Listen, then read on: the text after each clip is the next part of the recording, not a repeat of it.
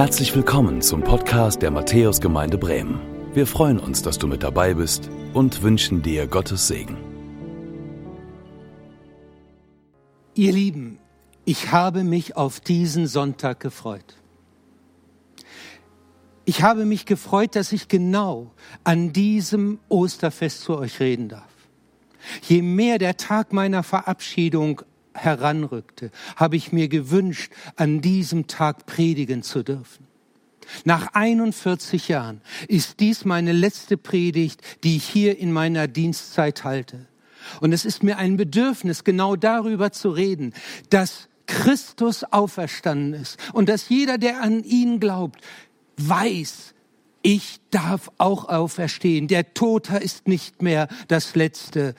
Diese Welt hat ein neues Vorzeichen bekommen. Es ist nicht mehr ein Minus über dieser Welt und nicht muss, es muss auch nicht mehr ein Minus über meinem Leben sein. Es kann das Plus, das Kreuz Christi darüber stehen.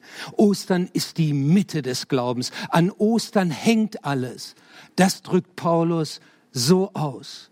Wenn Christus nicht auferstanden ist, dann ist unsere Predigt sinnlos und euer Glaube auch. Dann lasst uns essen und trinken, denn morgen sind wir tot. Dann ist dieses irdisch begrenzte Leben alles, was wir haben. Aber Paulus sagt, wenn die Hoffnung, die uns Christus gegeben hat, nicht über das Leben in der jetzigen Welt hinausreicht, dann sind wir bedauernswerter als alle anderen Menschen. Aber dann, dann stellt er sein Aber dagegen. Das große Aber, das Aber gegen allen Schmerz und alle Trauer, das Aber gegen alle Endlichkeit und Begrenztheit. Nun aber ist Christus auferstanden. Dieses aber ändert alles. Das ist kein frommer Wunsch. Das ist auch keine Illusion. Das ist eine Tatsache, auf der unser Glaube ruhen darf. Christus ist auferstanden. Denn Jesus sagt, ich lebe und ihr sollt auch leben. Darauf darf unser Glaube ruhen. In der russisch-orthodoxen Kirche ist es so, dass der Priester den Gläubigen zuruft in der Osterpredigt, Christus ist auferstanden. Und dann antworten die Gläubigen, er ist wahrhaftig auferstanden. Und dann erfüllt eine Freude die ganze Kirche. So soll Ostern gefeiert werden. Wisst ihr was? Ihr müsstet euch jetzt in den Wohnzimmern um den Hals fallen. Ihr müsstet euch freuen, dass Christus auferstanden ist und dass dem Tode die Macht genommen ist. Nun, ich weiß, wir leben hier in Norddeutschland und da ist ja ein zustimmendes Nicken schon ein hoher Ausbruch von Gefühl. Aber das hätte nicht ausgereicht in der Ostkirche und in der frühen Kirche. In der Ostkirche hat man sogar das Osterlachen in der Liturgie vorgeschrieben. Da gab es dann einen Punkt, und das sah dann so aus, am Kar-Samstag sammelte sich die Gemeinde bis zu Mitternacht, saß auf dem Fußboden oder in den Bänken und es war ganz still. Man dachte über den Kreuzweg Jesu nach, was er gelitten hat und was das für uns als Menschen des Glaubens bedeutet. Und dann, Punkt zwölf, änderte sich alles, ging die Post ab, die Explosion der Osterfreude. Der Priester rief, Christus ist auferstanden und die Gläubigen antworteten, er ist wahrhaftig auferstanden. Und dann freute man sich, dann lachte man, umarmte sich, man lachte, dass der Tod besiegt ist, die Hölle, die Sünde, Christus lebt, das ist das. Und dann durfte jeder der wollte in der kommenden Woche die Glocken vor Glück läuten. Das möchte ich mal hier sehen. Wenn wir die ganze Woche die Glocken freigeben, dann ist trotz Corona in 0, nichts wahrscheinlich die Nachbarschaft da. Aber dieser Osterjubel, der erfüllte die Leute und der soll auch uns erfüllen. Ich lebe und ihr sollt auch leben. Das ist die Grundlage aller Freude und ihr Lieben, das ist auch die Grundlage des Glaubens überhaupt. So schreibt es jedenfalls Paulus den Christen in Korinth. Im 15. Kapitel, wo wir heute einmal die ersten zehn Verse betrachten, schreibt er zu Beginn, Geschwister, ich möchte euch an das Evangelium erinnern. Und dabei ist Evangelium, wenn man das wörtlich nimmt, Freudenbotschaft. Dieses Wort bedeutet eine fröhliche, eine frohmachende Botschaft. An das Evangelium erinnern, das ich euch verkündigt habe.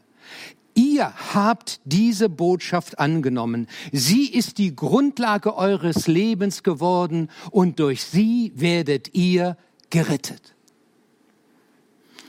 Danach fasst Paulus in wenigen Sätzen das zusammen, was Glauben und Leben zusammenhält. Manche Theologen haben das, was dann folgt in diesen Versen, als das älteste Glaubensbekenntnis angesehen.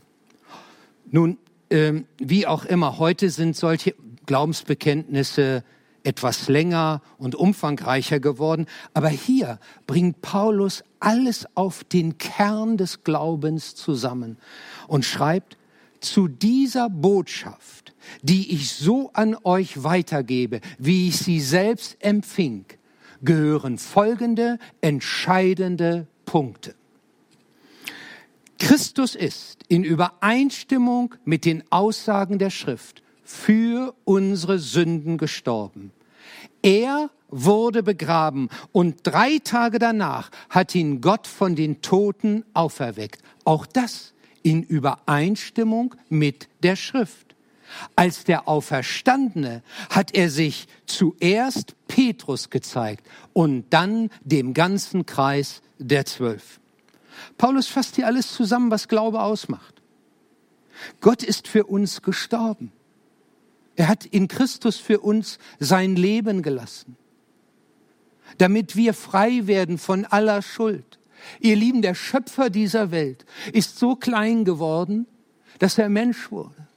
Aber gleichzeitig hat er die, die große Schuld getragen damit wir frei werden können. Für eure Sünden heißt es hier gestorben. Und damit keiner glaubt, das ist alles nur so ein bisschen gewesen und vielleicht noch Scheintod oder was, heißt es hier, und er wurde begraben. Gott hat es in den Tod geführt. Aber all das würde uns nichts nützen, wenn er nicht auferstanden wäre.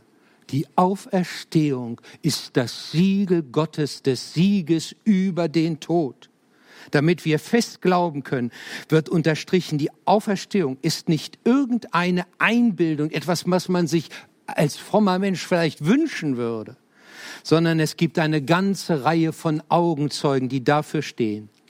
Dieses kurze Bekenntnis fasst die frohmachende Botschaft Jesu zusammen. Das, was wir an Ostern verkünden. Den Sieg über den Tod. Der Himmel hat jetzt eine offene Tür. Und wenn ich will, oder besser gesagt, wenn du willst, kannst du hineingehen. Da wartet Christus als der Auferstandene. Wir werden zum Schluss dieses Gottesdienst des, das Glaubensbekenntnis einmal singen. Ich freue mich, dass es solche modernen Formen gibt. Und dann können wir zum Ausdruck bringen, was unsere persönliche eigene Überzeugung ist.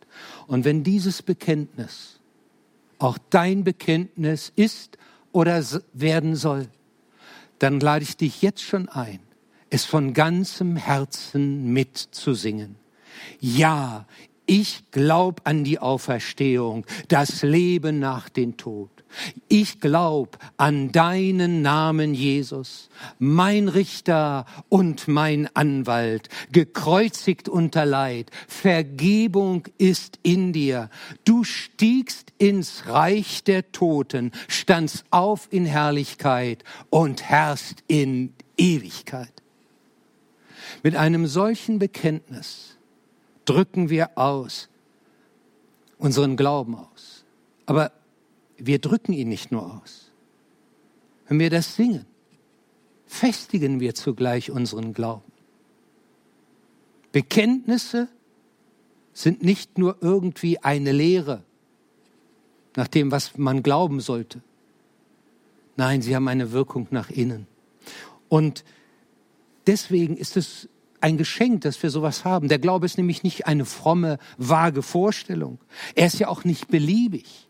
Das Evangelium, das Paulus hier weitergibt, das kann auch nicht einfach an die Wünsche der Zeit angepasst werden. Paulus schreibt, man wird nicht nach seiner eigenen Fasson selig. Durch diese Botschaft werdet ihr gerettet, vorausgesetzt, ihr bewahrt sie genauso, wie sie ich euch überliefert habe. Es geht hier also nicht um irgendwelche menschlichen eigenen Gedanken. Darüber könnte man und darüber müsste man wahrscheinlich auch diskutieren. Aber Paulus erklärt, dass die Botschaft von der Erlösung und der Auferstehung eine feste göttliche Grundlage hat. Es heißt hier, ich habe euch gegeben, was ich empfangen habe. Und an einer anderen Stelle drückt er das noch deutlicher und noch klarer aus und schreibt an die Galater, ihr könnt sicher sein, liebe Brüder und Schwestern, die rettende Botschaft, die ich euch verkündigt habe, ist keine menschliche Empfindung oder Erfindung besser gesagt. Ich habe sie ja auch von keinem Menschen übernommen und kein Mensch hat sie mich gelehrt. Jesus Christus selbst ist mir erschienen und hat mir seine Botschaft offenbart. Deshalb steht all das, was dann Paulus ausführt, auch in Übereinstimmung mit der Schrift. In Vers 3 heißt es, in Übereinstimmung mit den Aussagen der Schrift. In Vers 4 ebenfalls, auch das in Übereinstimmung mit der Schrift. Die Verlässlichkeit der Schrift, der Bibel, ist für die Auferstehung enorm wichtig. Sie gilt aber nicht nur dafür, sie gilt für die gesamte Schrift, für die gesamte Bibel. Und damit diese Grundlage in aller Zukunft unverrückbar bleibt, schreibt Paulus in einem seiner letzten Briefe am Ende seines Lebens an seinen ganz äh, festen Mitarbeiter Timotheus, denn alles, was in der Schrift steht, ist von Gottes Geist eingegeben. Lasst mich das einmal so sagen. Dieses Buch, die Bibel, ist die Grundlage von allem. Es ist die Grundlage unseres Glaubens an Jesus Christus. Es ist die Grundlage unserer Hoffnung. Deshalb, wenn wir anfangen, bestimmte Teile der Schrift nach dem auszulegen, wie es uns passt, dann sägen wir de, an dem Ast, auf dem wir sitzen. Dann fangen wir an, am Fundament das Fundament aufzulösen. Nein. Warum sollte die Lehre von der Auferstehung noch gelten? Bloß weil wir uns nach mehr sehnen? Aber in ethischen Dingen gilt das hier nicht mehr. 1. Korinther ist das große Kapitel von der Auferstehung und genau darin wird die Zuverlässigkeit des Wortes Gottes und der Bibel betont, die Zuverlässigkeit der Berichte, die wir in den Evangelien finden. Die Zuverlässigkeit dieses Wortes ist entscheidend, gerade wenn es um Tod und Leben geht, aber sie ist entscheidend überhaupt für diese Gemeinde. Ich war schon Pastor in dieser Gemeinde. Da ging mein Leben, oder besser gesagt mein Glaube, mein Glaube, durch Sinuskurven. Manchmal schien alles klar zu sein. Und dann waren da Dinge, Zeiten, da fragte ich mich, bildest du, das, du dir das alles nur ein? Ich war mir nicht mehr gewiss, dass die Dinge so sind, wie die Bibel es sagt. Ich hatte verloren, was der Hebräerbrief so beschreibt. Es ist aber der Glaube eine feste Zuversicht auf das, was man hofft und ein Nichtzweifeln an dem, was man nicht sieht. Nun, das kann immer mal wieder auch hochploppen. Dagegen ist man nicht gefeit, auch ich nicht. Aber was hilft? Was hilft, wenn du auf einmal in diese Situation oder diese Gedanken hast. Nun, wenn dir jemand sagt, du musst einfach fest glauben, da musst du einfach drauf dich verlassen, das hilft nicht. Appelle bringen nicht weiter. Nein, die Gewissheit kann nicht aus uns herauskommen. Und es ist auch nicht hilfreich, wenn dann jemand sagt, naja, dann ist doch besser, als wenn man gar nichts hätte. Hoffen wir doch einfach mal darauf. Dafür gebe ich mein Leben nicht her. Und dafür sind Tod und Ewigkeit zu wichtig, als dass ich einfach sage, dann, dann hoffe ich mal darauf. Ich will eine Verlässlichkeit, worauf ich mein Leben und eine Ewigkeit gründen kann. Und dann habe ich angefangen, deswegen die Auferstehungsberichte wieder zu lesen. Mir wurde, je länger und je tiefer ich da hineinstieg, klar, diese Jünger, die hätten nicht ihr Leben hingegeben, wenn sie das nicht erfahren hätten, was die Evangelien berichten. Die wären nicht für eine Lüge so weit gegangen. Die Auferstehung Jesu war für die Jünger der neue Weg. Sie waren vorher am Ende gewesen, als Jesus starb. Aber die Auferstehung hat alles neu gemacht, hat alles verändert. Die Auferstehung ist alles, beziehungsweise darum dreht es sich. Ich muss an einen Journalisten denken. Er war ein ausgezeichneter, also mit mehreren Auszeichnungen versehener Journalist und Geschichtsreporter. Gerichtsreporter, Entschuldigung. Für ihn zählten nur Fakten so wie es in seiner Zeitungsredaktion hing. Wenn deine Mutter sagt, dass sie dich liebt, prüfe es nach. Und dann passierte diesem Mann Folgendes.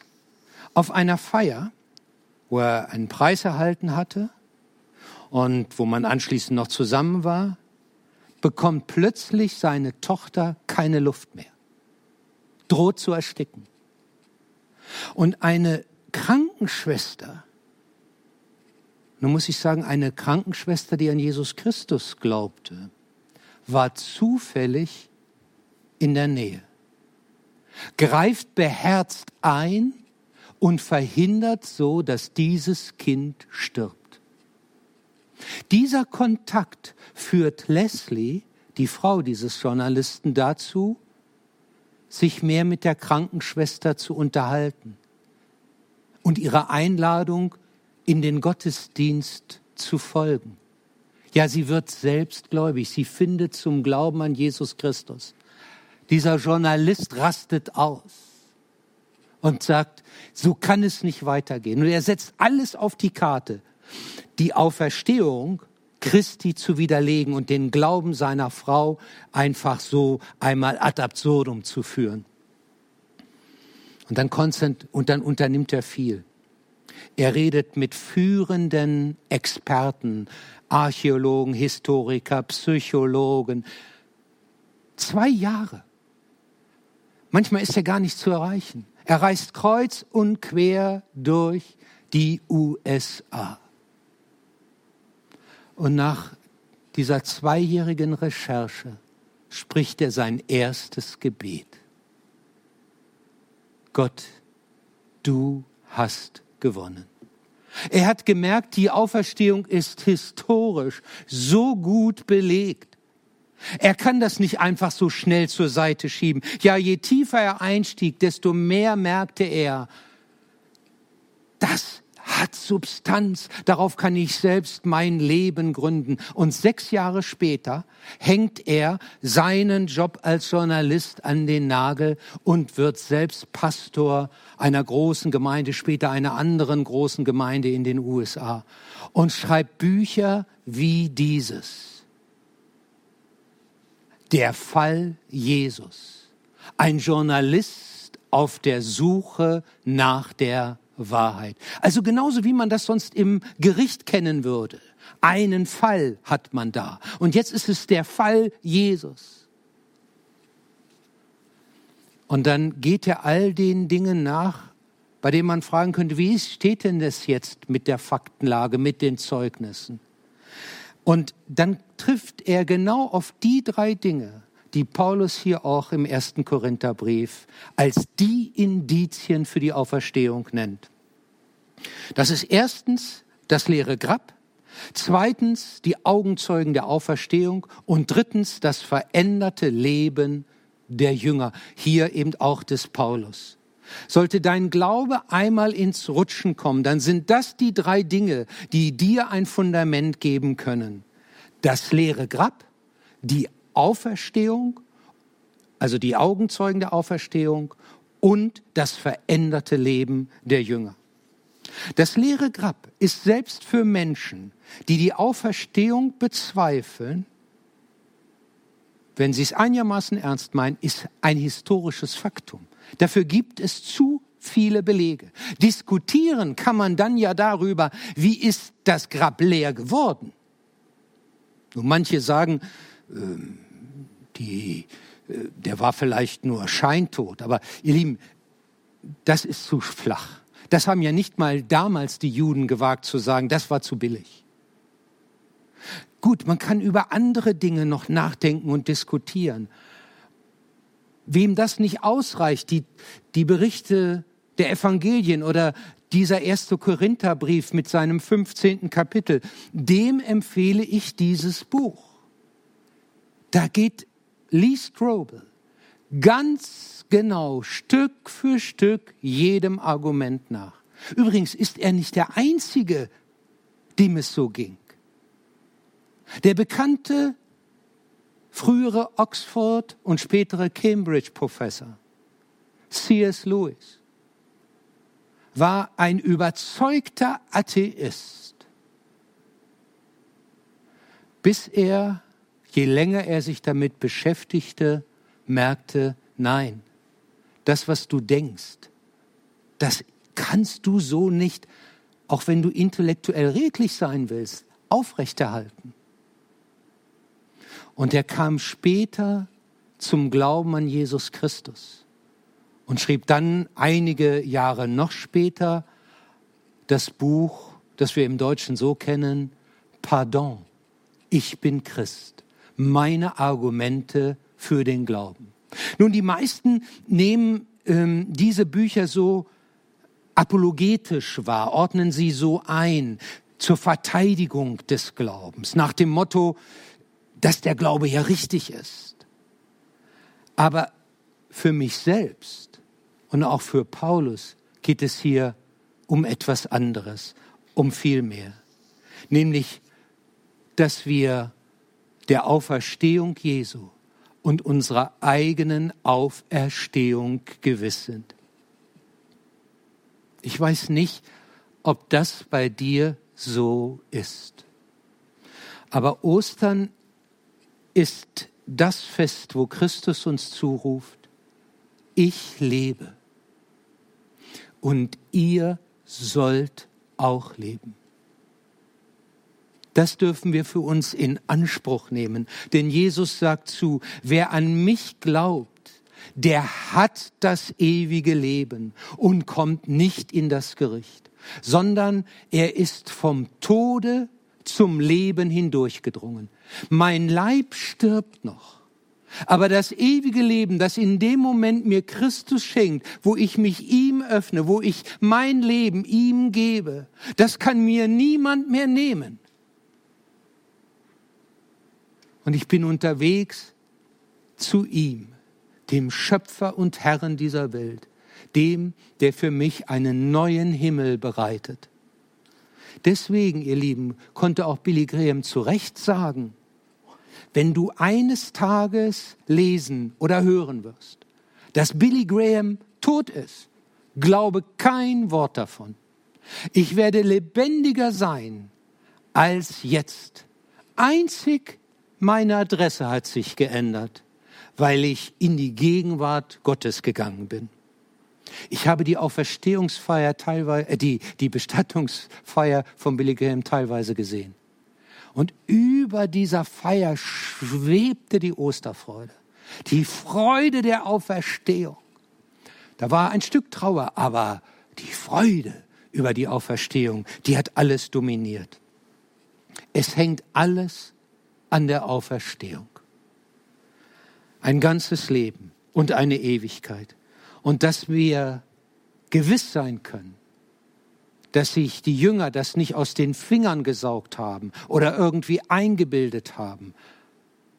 Das drückt Paulus so aus oder das, da will er uns so helfen, dass er dann anfängt, die Augenzeugen aufzuzählen, die Christus als Auferstandenen gesehen haben.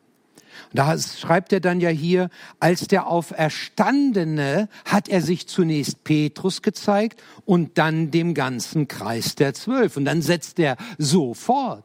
Später zeigte er sich mehr als 500 von seinen Nachfolgern auf einmal. Einige sind inzwischen gestorben, aber die meisten leben noch. Und gerade dieser letzte Satz, der ist interessant.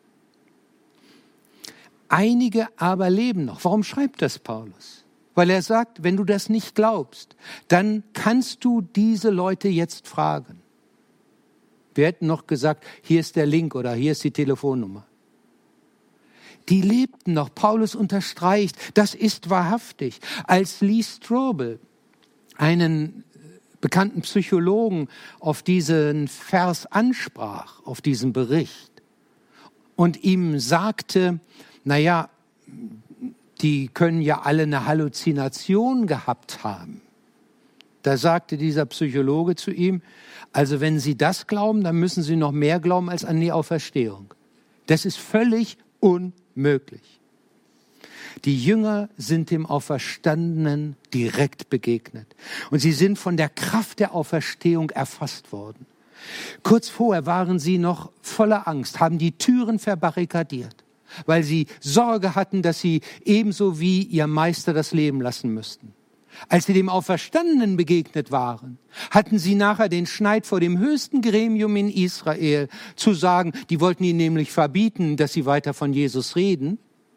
Wir können es nicht lassen, von dem zu reden, was wir gehören, gehört und gesehen haben. Und nicht nur sie, sondern auch Paulus erlebte eine drastische Veränderung. Er erklärt, ich bin der unwürdigste von allen Aposteln. Eigentlich verdiene ich es überhaupt nicht, ein Apostel zu sein, denn ich habe die Gemeinde Gottes verfolgt. Bis nach Damaskus jagte er den Christen nach und trieb sie ins Gefängnis und in den Tod. Das muss man sich mal vorstellen. Und plötzlich kurz vor Damaskus begegnet ihm Jesus. Er erkennt ihn erst gar nicht. Und dann hört er die Stimme, Saul, Saul. Das ist der hebräische Ausdruck für Paulus. Was verfolgst du mich? Und in dem Moment wird Paulus bewusst, Christus lebt. Und wenn ich diesen Jüngern jetzt hinterherjage und sie irgendwo ins Gefängnis bringe, dann verfolge ich den, dem eigentlich mein ganzes Leben gilt, dem Messias, denn Christus ist der Messias. Und dass er diese Erkenntnis haben durfte, das ist für ihn ein reines Geschenk der Gnade Gottes. Und deswegen erklärt er auch, durch Gottes Gnade bin ich, was ich bin. Und seine Gnade an mir ist nicht vergeblich gewesen. Ihr Lieben, auch wenn meine erste Gotteserfahrung recht schlicht dagegen ist und bescheiden. Aber eins durfte ich auch erfahren, und damit will ich schließen. Ich durfte selbst erfahren, was Gottes Gnade vermag. Und das kann ich von meinem Leben und das kann ich auch von meinem Dienst hier in dieser Gemeinde sagen. Von Gottes Gnade bin ich, was ich bin. Und seine Gnade ist nicht vergeblich an mir gewesen. Nicht er, nicht ich, sondern er. Nicht ich, sondern er. Seine Gnade. Halleluja. Preis den, der mir Freiheit gab. Halleluja. Er besiegte Tod und Grab. Alle Ketten sind gesprengt von dem Gott, der Rettung bringt. Jesus, meine Hoffnung lebt. Er sagt, Ich lebe und ihr sollt auch leben. Amen. Wir wollen zusammen beten. Herr Jesus Christus, wir danken dir für die Hoffnung der Auferstehung und bitten dich, dass diese Hoffnung jetzt die Herzen erreicht, die einen Menschen loslassen müssen und traurig sind oder die unter anderen schweren Umständen gerade leben. Wir schenken, dass, wir bitten dich, dass du ihnen die Auferstehungshoffnung ins Herz gibst. Wir bitten dich, Herr, auch für diejenigen, die jetzt über ihre Kräfte in diesem Land für unser Wohl eintreten, dass du ihnen äußere Kraft gibst, aber auch innere Kraft und den Blick zu dir hin. Und wir bitten für uns alle, dass wir auf dich sehen als den Herrn, der auferstanden ist und der alles in der Hand hält. Und so wollen wir alles, was wir sonst auf dem Herzen haben, in das eine Gebet zusammenfassen, das uns Jesus gelehrt hat, das Vaterunser. Wir beten, Vater unser im Himmel, geheiligt werde dein Name, dein Reich komme, dein Wille geschehe, wie im Himmel, so auf Erden. Unser tägliches Brot gib uns heute und vergib uns unsere Schuld, wie auch wir vergeben unseren Schuldigern. Und führe uns nicht in Versuchung, sondern erlöse uns von dem Bösen. Denn dein ist das Reich und die Kraft und die Herrlichkeit in Ewigkeit. Amen. Und der Herr segne dich und behüte dich. Der Herr lasse sein Angesicht leuchten über dir und sei dir gnädig. Der Herr lege sein Angesicht auf dich und schenke dir seinen Frieden. Amen. Danke fürs Zuhören. Wir hoffen, dass du heute inspiriert und ermutigt wurdest durch Gottes lebendiges Wort. Unser Gebet ist, dass es viel Frucht bringt. Weitere Infos findest du unter www.matthäus.net.